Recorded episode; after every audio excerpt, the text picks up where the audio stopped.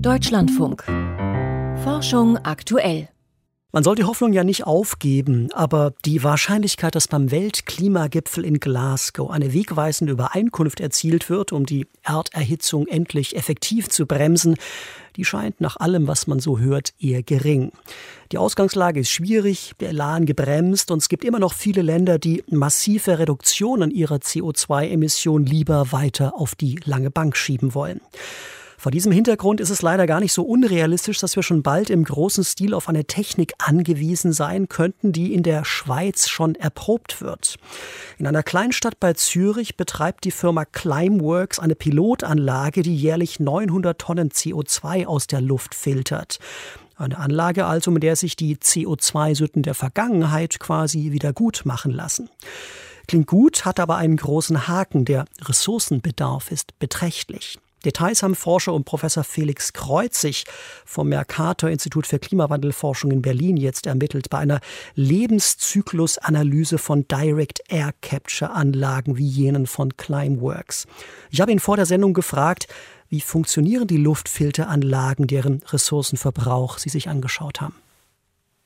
Das sind Anlagen, die filtern CO2 aus der Luft, indem sie dieses CO2 an chemische Sorptionsstoffe binden.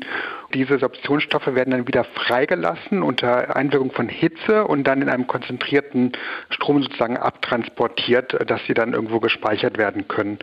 Und die Anlagen unterscheiden sich da drin, in welchen Sorptionsstoff sie nehmen und dann auch, welche Temperatur gebraucht wird, um die wieder zu lösen vom chemischen Sorptionsstoff. Da gibt es die Hochtemperaturanlagen und diejenigen, die auch mit nur 100 bis 120 Grad auskommen. Welche Mengen an CO2 lassen sich denn mit solchen Geräten prinzipiell aus der Luft filtern? Das Gute an dieser Technologie ist, dass prinzipiell das unlimitiert ist. Das heißt, wir können wirklich sehr, sehr große Mengen an CO2 aus der Luft filtern. Das Problem ist natürlich, das kostet und das hat auch einen gewissen Materialbedarf, aber es gibt keine prinzipiellen Grenzen von dem, was filterbar ist. Sie haben jetzt erstmals genau äh, quantifiziert, welche Ressourcen notwendig sind, um zum Beispiel eine Tonne CO2 aus der Luft zu filtern. Was braucht man denn dafür? Man braucht verschiedene Ressourcen, also äh, Metall, äh, Wasserbedarf, es entstehen auch gewisse Luftverschmutzungen und um ein paar Kennzeichen zu nennen, also für eine Tonne CO2 braucht man etwa 250 Liter Wasser und wichtig ist auch, bei dem Prozess bedarf es hier Energie. Da entsteht selbst auch etwas CO2. Deswegen ist eine Tonne, die aus Luft gefiltert wird, davon kommen je nach Art und Weise, wie man das macht, nur 700 bis 900 Kilogramm tatsächlich unter der Erde an. Das heißt, wahnsinnig effizient ist die Technologie noch nicht? Die ist nicht so effizient. Es gibt aber die Möglichkeit, das sehr viel effizienter zu machen. Das haben wir untersucht. Und die zentrale Option ist natürlich, die Energieversorgung vor allen Dingen auf erneuerbare Energie zu legen, also mit Solar- und, und Windenergie.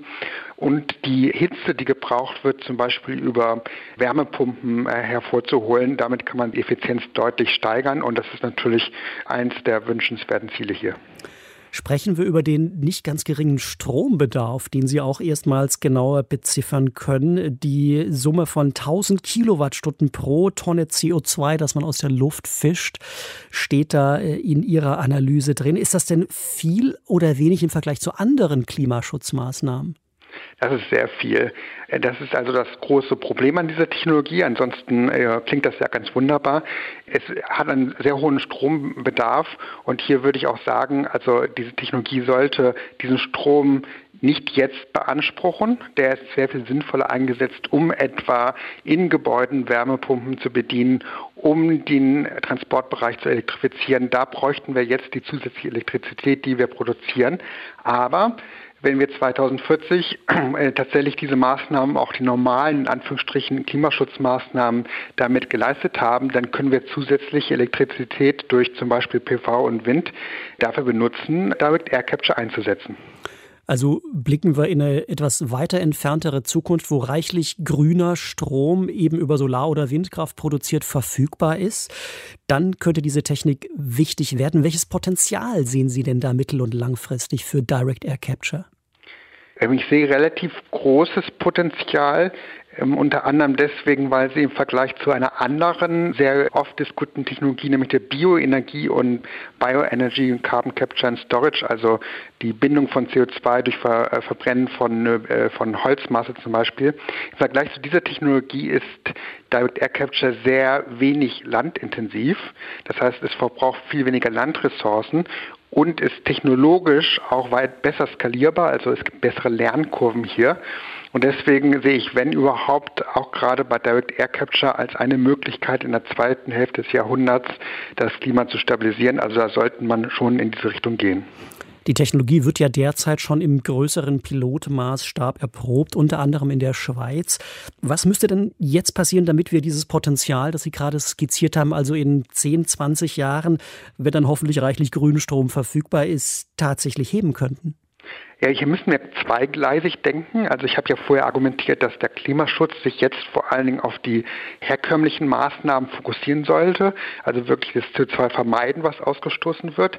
Gleichzeitig müssen wir aber darüber nachdenken, äh, was dann nach 2040, 2050 passieren sollte. Das heißt, wir brauchen jetzt tatsächlich auch Forschungsinitiativen und die Möglichkeit, das auszuprobieren, was auch auf Skalierung funktioniert. Das heißt, wir müssen weiter auch Forschung investieren in vernünftige und effiziente Direct Air Capture. Hat das, was Sie jetzt herausgefunden haben, irgendeinen Bezug zur aktuellen Klimakonferenz in Glasgow? Und wenn ja, was wäre die Essenz, die Sie destillieren würden für die Unterhändler dort? Also ein wichtiger Punkt ist, dass einerseits die Klimaziele bis 2040 bis 2050 ambitioniert gedacht werden und tatsächlich äh, würde das unabhängig von Direct Air Capture funktionieren, dass aber gleichzeitig dann über diese Klimaziele hinaus gedacht wird. Das heißt, dass auch äh, Forschungsinvestitionen mitgedacht werden, die dann eben nach 2050 möglicherweise CO2-Emissionen kompensieren und das auch ermöglichen, dass die reicheren Nationen, die auch ja sehr viele CO2-Schulden aufgebaut haben, ihren Beitrag dann leisten können. Soweit Felix Kreuzig vom Mercator Institut für Global Commons und Climate Change in Berlin mit Infos und Einschätzung zur künftigen Relevanz von Direct Air Capture Anlagen, die CO2 aus der Luft fischen.